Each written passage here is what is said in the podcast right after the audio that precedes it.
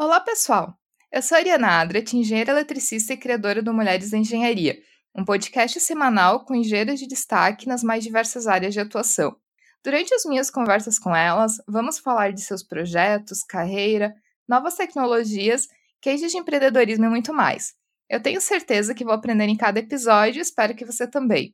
E o Mulheres da Engenharia já está no Instagram, no Twitter, no Spotify, e você pode seguir o podcast por lá ou então acessar o site www.mulheresdaengenharia.com.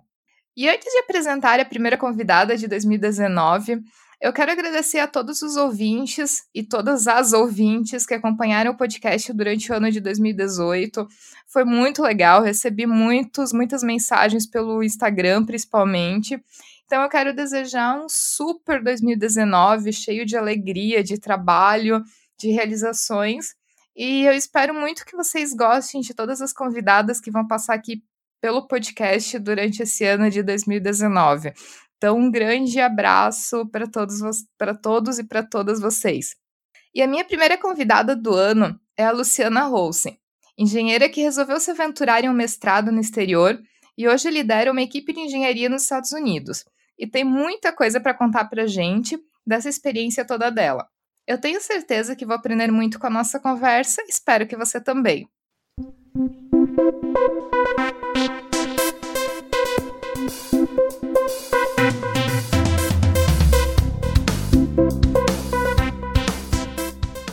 Lu, seja bem-vinda ao podcast Mulheres da Engenharia. Muito bom te receber aqui para conversar com a gente e contar um pouco da tua história.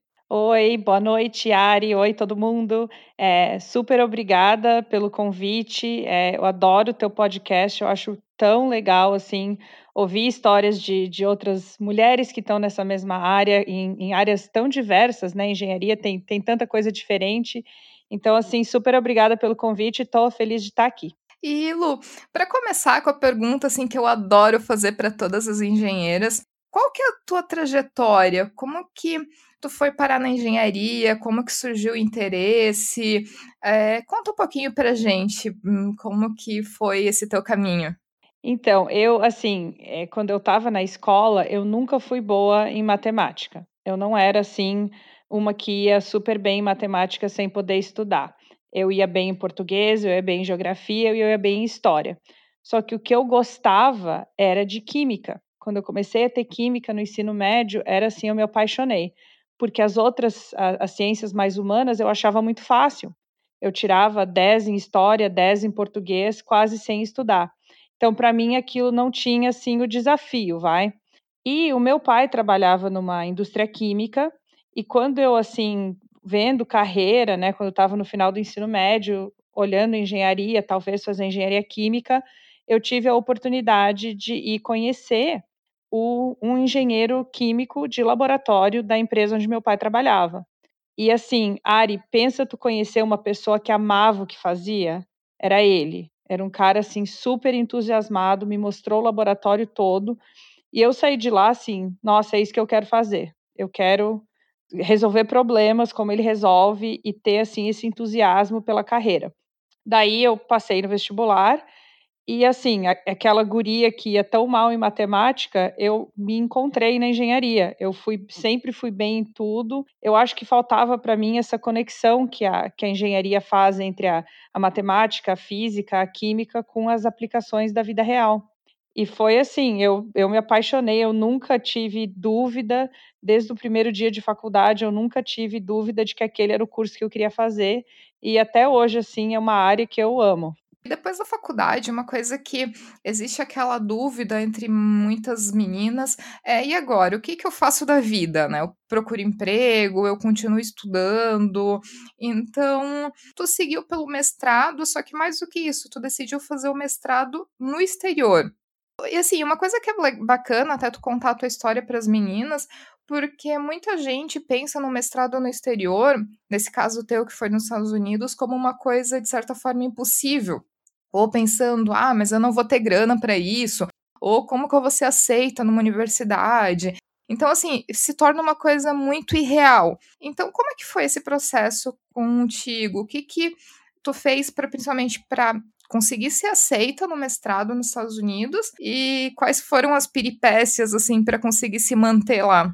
Então, eu entrei na faculdade com 16 anos, porque eu me formei no, no ensino médio, né, com 16. Então, eu me formei na faculdade, eu tinha 21. E eu tinha feito estágio em multinacional no Brasil e tal. Eu, eu, eu, falava inglês fluente já, eu sempre viajei muito. Só que eu não tinha feito aquele intercâmbio no ensino médio que muita gente fazia, né? Então, quando chegou o final da faculdade, foi uma daquelas decisões assim: pô, se eu quero morar no exterior, a hora é agora. Porque depois tu começa a carreira e, a, e tem menos oportunidade, né? E, de novo, com as conexões com o meu pai, que trabalhava numa empresa americana, ele entrou em contato com um colega e disse: Ah, minha filha estava interessada em talvez estudar. E esse colega deu o nome de três faculdades que eram perto da, lá da, da matriz da empresa onde meu pai trabalhava e disse: Ó, essas três faculdades são legais, são em áreas boas e tal, por que, que tu não entra em contato? E eu literalmente fui atrás. Eu entrei no site, olhei o e-mail e eu mandei um e-mail de novo, eu já falava inglês, a minha mãe também falava inglês, ajudou com os e-mails e tal, mas foi literalmente assim, tipo, oi, tudo bom? Aqui meu nome, o que, que eu faço, como é que é o processo? E me responderam as três faculdades.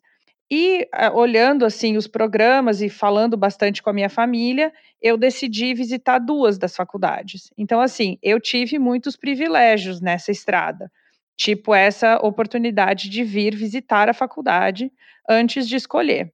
E, e essa visita nas faculdades foi crucial, porque a faculdade que eu escolhi, a pessoa com quem a gente conversou, que ele era o diretor do curso de engenharia química, o cara super gente boa. Ele não, claro, vai ser ótimo. Eu tinha trazido já, uh, eu tinha um, um, tinha as minhas notas, né, o meu arquivo de notas da, da faculdade, e ele, naquela reunião, ofereceu uma bolsa de estudos.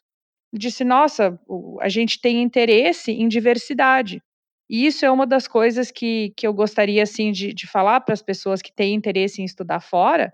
Muitas faculdades americanas têm esse interesse no que eles veem como diversidade, que é uma coisa muito boa.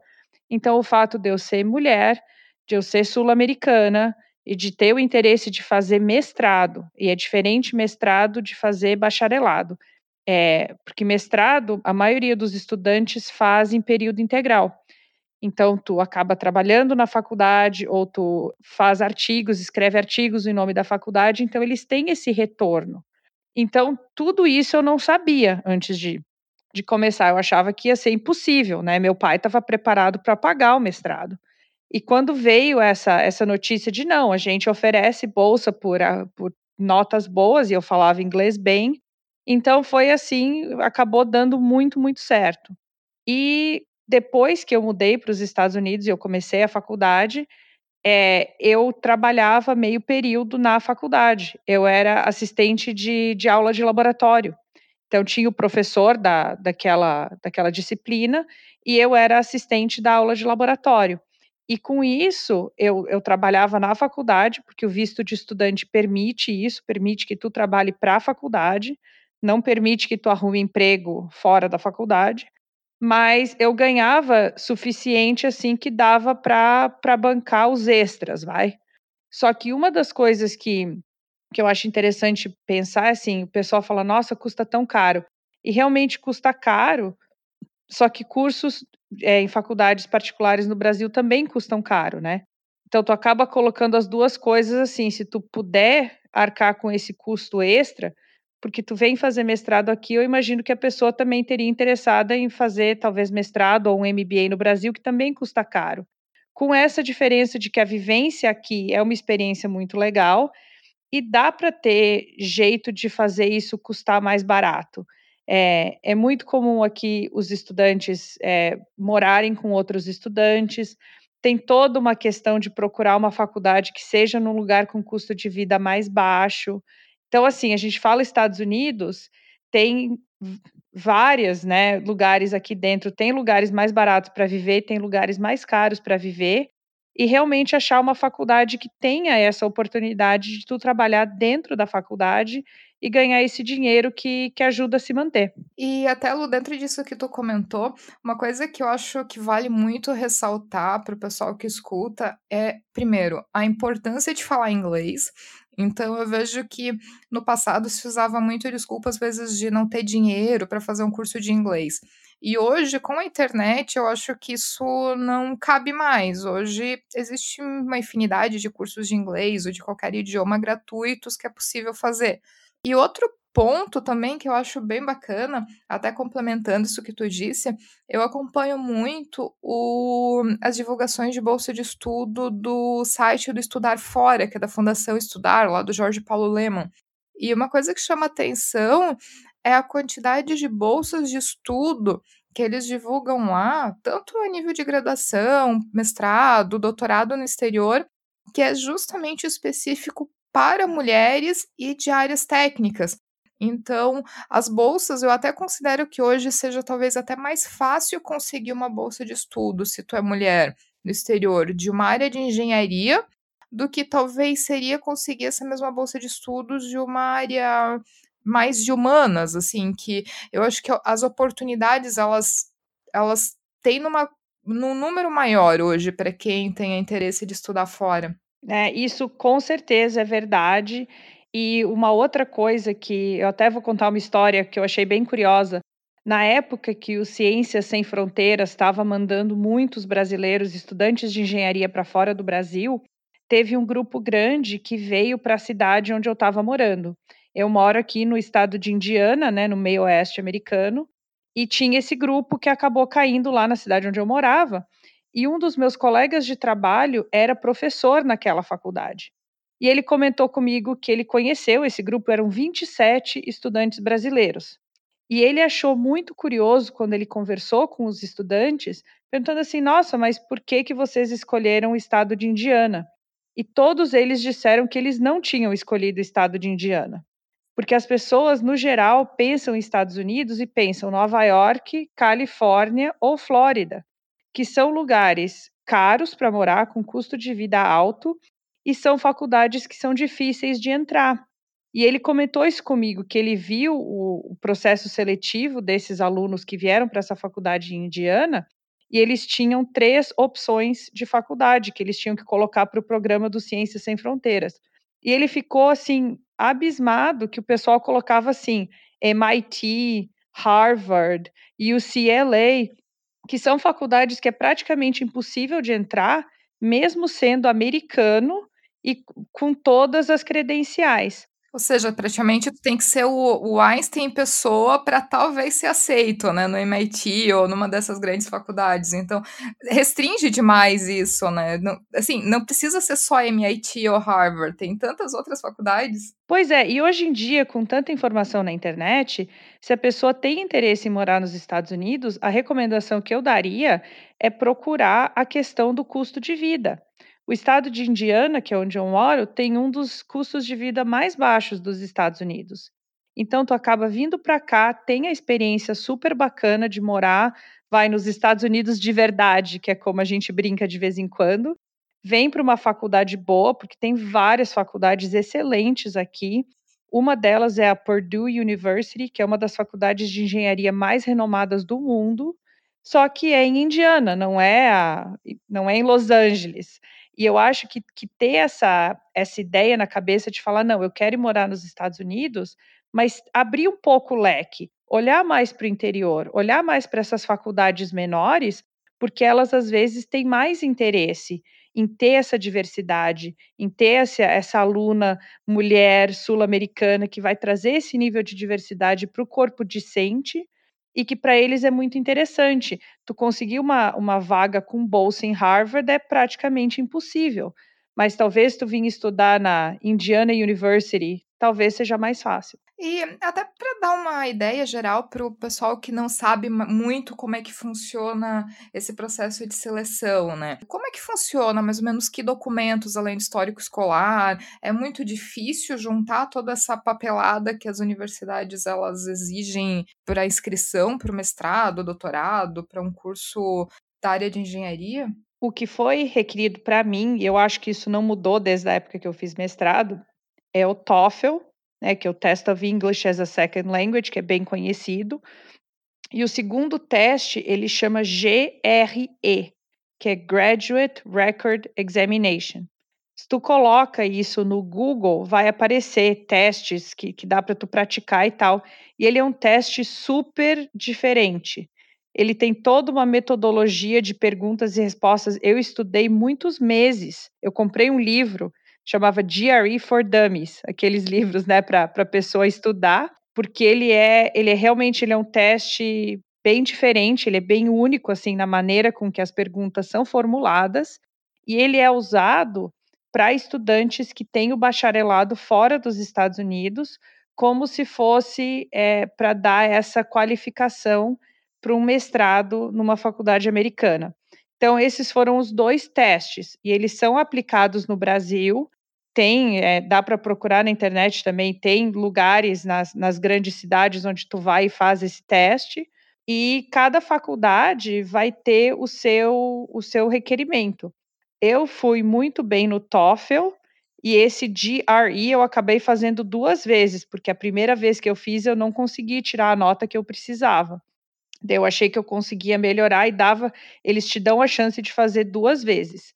E fora isso é o, o histórico escolar, e, e, aí realmente tem que ter a, a, tem que ter as notas boas, né? Claro, e, mas uma coisa que eu, que eu vi na minha época é que eu tinha várias aulas no meu curso de bacharel que eram bem avançadas, assim, em relação ao que eram alguns dos cursos de bacharel aqui nos Estados Unidos.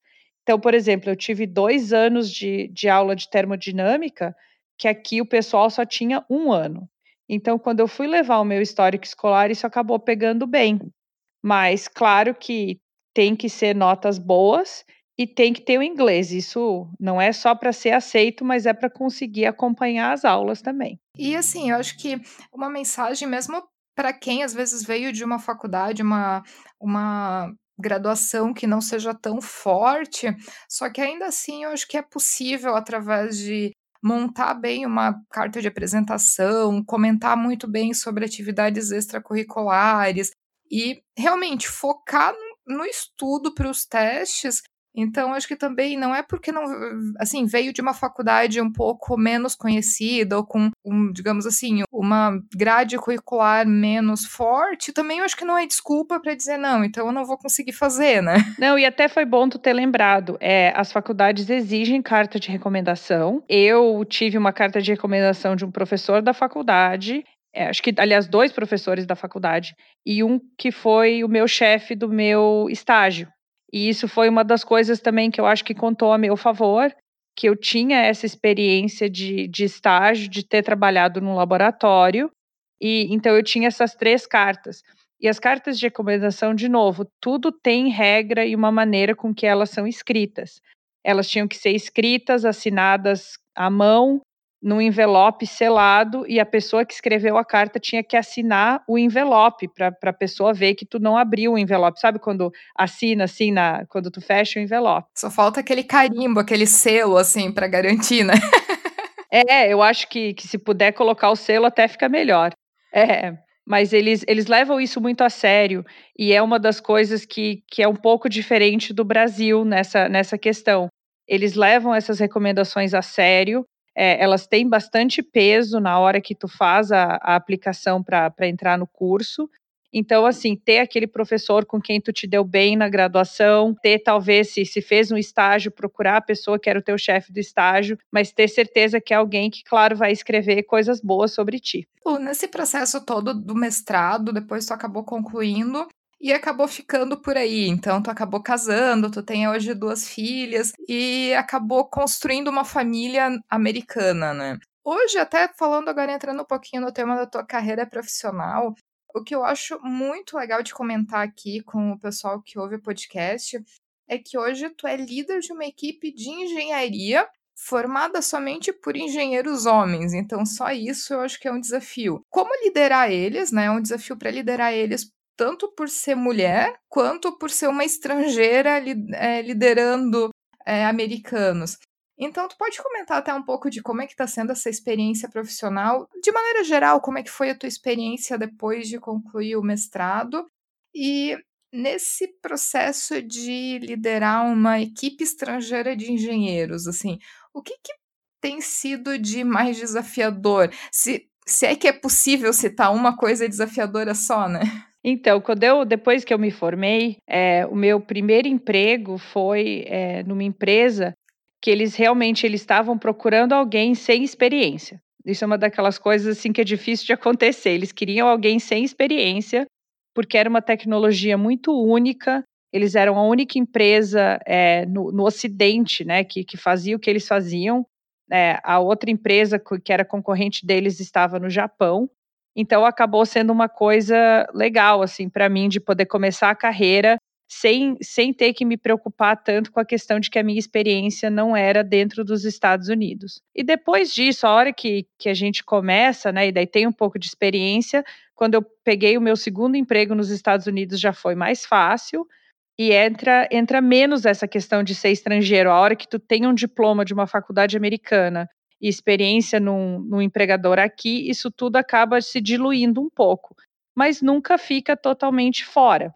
Então, sempre que eu fiz entrevistas de emprego ou quando eu comecei num emprego novo com uma equipe nova, sempre tem alguém que fala assim: "Ai, nossa, mas tu tem um sotaque assim um pouco diferente".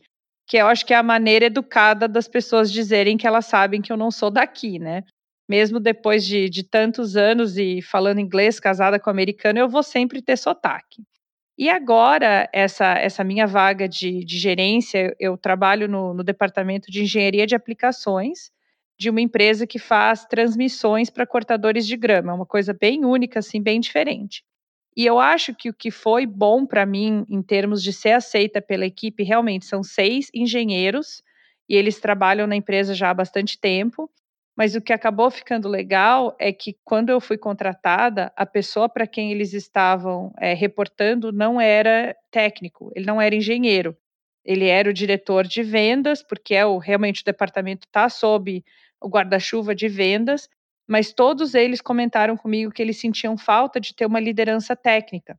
Então, eu acho que o fato de eu ser mulher e de eu ser estrangeira, para eles, tipo, não foi muito importante, porque o que eles estavam sentindo falta era de ter uma liderança técnica, de ter um engenheiro ou engenheira para quem reportar, porque é um pouco diferente, né? A maneira com que a gente toma decisões, a maneira com que a gente prioriza certas coisas são funções diferentes. Tu ser alguém especificamente de vendas ou especificamente de engenharia. E então, assim, eu fui muito bem aceita até agora, tem sido bem legal, mas tem aquelas pequenas coisinhas, assim, são certos comentários que eles fazem de vez em quando, ou até certas coisas que eu penso em falar e decido não falar porque vai a, a, a plateia é um pouco diferente, né? Mas no geral tem sido muito bom. É, eu acho que, que eu, assim, a gente que está em engenharia, né, está sempre tão acostumada a estar tá rodeada de homens que acaba sendo quase natural. A gente está tentando mudar isso, né, assim, ao, ao longo do tempo e tentando é, fazer, ajudar outras engenheiras, mas no geral, é, isso foi bem comum na minha carreira inteira. Eu estou muito acostumada a ser a única mulher na sala de reuniões, a ser a única mulher no projeto ou coisas assim. Então, eu acho que acabou ficando quase natural. E até agora, realmente, nesse sentido específico, é, eu não tive grandes desafios. Eu tô, é bem recente essa, essa minha mudança de emprego para essa vaga e tem sido bem legal.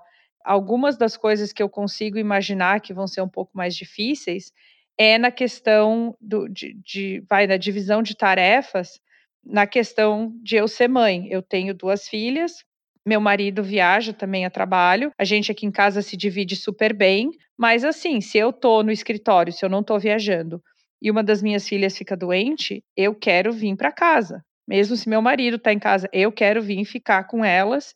Sabe, é uma, é uma dessas coisas que eu acho que é muito diferente de mulher para homem nesse sentido. Talvez não todas as mulheres, eu não quero generalizar mas é um pouco diferente. É, sabe, eu, eu falei para o meu chefe que eu ia chegar mais tarde no trabalho no primeiro dia de aula das meninas. Então são essas coisas assim que eu acho que vários dos meus do, do pessoal que trabalha em minha equipe, talvez eles nunca tenham feito isso. É muito difícil a gente ver um homem sair do trabalho cedo porque o filho está doente. Então, essa é uma da, das coisas que eu acho que, que vai ser um dos desafios, assim, para mim, para o pessoal, para minha liderança e para minha equipe de entenderem que, que certas coisas vão ser um pouco diferentes. É, mas olha, eu vou te falar, eu espero que não demore muito, assim, pra gente, que a gente consiga ver justamente mais homens saindo pra é, cuidar dos filhos, pra levar no médico. Eu acho que da mesma maneira que a gente tem que lutar por ter mais mulheres na engenharia ou ter mais espaço para mulheres, eu acho que os homens eles também têm que assumir mais responsabilidade também e, e tem que ter certas tarefas, porque a partir do momento que eles assumem essas tarefas, eu acho que eles vão ter um olhar até mais próximo da mulher que que faz aquilo. Então, eu acho bem bacana. E até tu comentando assim de ser a única mulher, até complementando, eu lembro que quando eu fui fazer o MBA, a MBA não é não tinha nada a ver com engenharia e tal. Só que eu lembro que na, no, na primeira aula do MBA eu me senti tão deslocada, mas tão deslocada, porque eu olhava em volta e eu via mulher. é um negócio assim que chega a ser engraçado, assim, porque eu olhava, meu Deus, quantos anos que eu não entrei numa sala de aula com tanta mulher numa sala de aula. É realmente é, é bem diferente, né? E, e, uma coisa assim, o, meu marido realmente ele, ele faz tudo junto comigo, né? Eu brinco que ele não é não é babysitter, né? Ele é pai, então ele leva as crianças no médico, dentista, ortodontista, etc, etc. Mas eu moro numa região mais é, vai conservadora dos Estados Unidos e de todos os, os, os, meus seis engenheiros que trabalham na minha equipe, só dois têm esposas que trabalham fora de casa.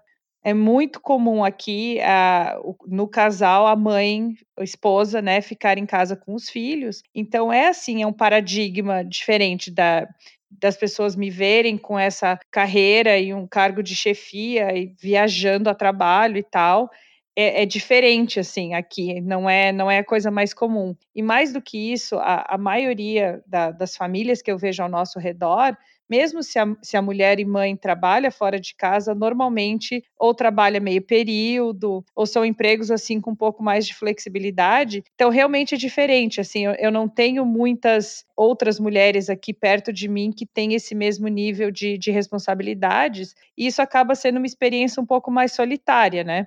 De tu assim, como é que as outras mulheres com esse tipo de situação com, lidam com certas coisas, é, é um pouco mais difícil de achar de achar outras assim que, que tenham essa mesma experiência. Eu acho que o mais legal também é a gente trazer exemplos de mulheres, até várias engenheiras que passaram aqui pelo podcast, têm um ou dois filhos. Então, é bacana ver que a gente não precisa escolher entre carreira e maternidade, que por mais que tenha os seus percalços no meio do caminho, mas que existe a possibilidade de querendo-se de se conciliar de uma maneira de uma maneira tranquila, né, carreira e maternidade. Então é bem bacana ter esses exemplos como o teu, de estar tá numa posição de liderança, ter as filhas e estar tá construindo uma carreira bacana, assim. Então é muito legal e muito legal te ter aqui. E Lu, até para finalizar, assim, baseado assim em toda essa tua toda a tua carreira, toda a tua trajetória, se tu pudesse dar um conselho, uma dica de carreira para principalmente para as engenheiras estudantes de engenharia que escutam o podcast, que mensagem que tu deixaria para elas? Tem, eu acho que tem duas coisas que, que para mim foram bem importantes. Uma é bem prática e a outra é um pouco mais soft skill, vai? É a questão do inglês, como tu falou é, eu acho que tem que ter, é, não só na questão de morar fora, mas em termos de carreira em geral. É, isso é um clichê, eu imagino que todo mundo já deva saber, mas é bom falar de novo. Faz o curso pela internet, ou talvez tenha um amigo que fez intercâmbio vai conversar, vai fazer uma roda de conversa em inglês. Muita gente tem vergonha assim, de fazer essas coisas, de sentar num bar e ficar conversando em inglês com outras pessoas que também estão estudando, mas é o tipo da coisa que, que é barato, né, fácil de fazer com outros amigos, não precisa de um curso caríssimo, não precisa, sabe, fazer umas coisas assim super difíceis de, de, de pagar, dá para fazer com um grupo de, de amigos mesmo. Mas tem que fazer inglês, tem que estudar inglês, assiste vídeo na internet, compra livros em inglês, é uma coisa que, que realmente, quando eu estava na faculdade tantos anos atrás, já era importante e muito pouca gente priorizava. Então as pessoas faziam das tripas coração, para fazer estágio durante o dia, fazer faculdade à noite, davam um jeito de jogar futebol com os amigos no fim de semana, mas daí reclamavam que não tinham tempo para fazer aula de inglês. Eu acho que hoje em dia, com tantos recursos na internet, não, não tem como fazer desculpa. E dá para fazer muita coisa tendo vontade e interesse, como eu disse, sem ter que pagar professor particular caríssimo, né? Então, para as meninas, assim, achem outras meninas que também estão interessadas, façam um grupinho e se ajudem. Realmente, sabe, alguém acha um, uma coisa, um vídeo legal, um vídeo diferente, um livro, se ajudem porque realmente o inglês é muito importante. E a segunda coisa é um pouco do que a gente estava falando nessa questão de de divisão de tarefas, de ter assim é, um parceiro, né, na, na, na, vida, não necessariamente namorado ou marido, mas amigos mesmo. No, daquele livro da quando a Sheryl Sandberg escreveu Lean In, ela depois da que ela escreveu o livro, o marido dela é, faleceu e eu li uma entrevista com ela que ela disse que ela quase se arrepende assim de alguns dos conselhos que ela deu, porque ela falava muito no livro de ai, de você usar a sua comunidade e ter esses amigos, ter esse, vai, essa família junto, e ela realmente diz que ela não entendeu como isso era difícil para mulheres que não tinham parceiros, ou que eram mães solteiras, ou que realmente não tinham a parceria que ela tinha com o marido dela, que ela foi casada por tantos anos. E isso eu fiquei depois pensando nisso, assim, de como é importante ter uma rede de apoio. E no caso de, de parceiro romântico, vai namorado ou marido, de achar alguém que te apoia sabe? Não, não, não fica com um namorado que reclama que no sábado tu não tem tempo para sair porque tu tá estudando. Ou, no, sabe, no, nos amigos que te chamam de nerd. Naqueles amigos que ficam tentando te fazer sair quando tu sabe que tu tem que estudar, sabe? Todo mundo tem esses amigos e, e tem a hora e o tempo para isso, né? Mas de realmente achar amigos e, e, parceiros e realmente essa rede de apoio que te apoie no que tu está interessado em fazer. Então, alguém que seja o teu cheerleader, que fale, nossa, não, é isso aí, vai fazer mestrado, vai fazer MBA, vamos fazer aula de inglês. Alguém te ponha para cima e que te ajude a ir atrás dos objetivos. Já é tão difícil, né? Sem essa rede de apoio. Então, de lembrar isso, de que, de que às vezes é, os amigos estão querendo ir para curtição e tal, mas tem que ficar de olho nos objetivos e achar pessoas que te apoiem nisso. Então, ter os amigos que vão para aula de inglês junto contigo e não aqueles que ficam, ah, capaz fazer aula de fim de semana. De achar essa, esse pessoal junto contigo que vai te levar para cima. É, é o tal do amigo âncora, né? Que só quer te levar para o fundo do mar. e eu acho que principalmente para as meninas que são mais novas, que ainda estão na faculdade, eu lembro isso quando eu estava na faculdade. Nossa, era tão difícil, né? O pessoal, sexta-feira à noite, só falava de fazer festa de fim de semana, e é legal, claro que tem o, o dia e o, e o mês para fazer isso, é super legal também. É, mas como era mais difícil achar esses amigos quando tu queria talvez rachar o custo do professor particular, sabe? Então, de, de tentar achar as pessoas que estão assim com esses objetivos, que querem é, crescer, que querem estudar, que querem melhorar e que te levam junto, que te levam para cima e te apoiam. E aqui até, até deixando a dica, assim, que eu tenho até de experiência com o próprio podcast, é que mesmo se às vezes essas pessoas que podem ser essa tua rede de suporte, às vezes elas não estão em volta de ti, hoje com internet é possível achar todo mundo consegue achar a sua tribo, né? Então eu vejo até por mim como eu consigo achar engenheiras de todos os vários países. Olha, tô nos Estados Unidos, a gente conversando aqui.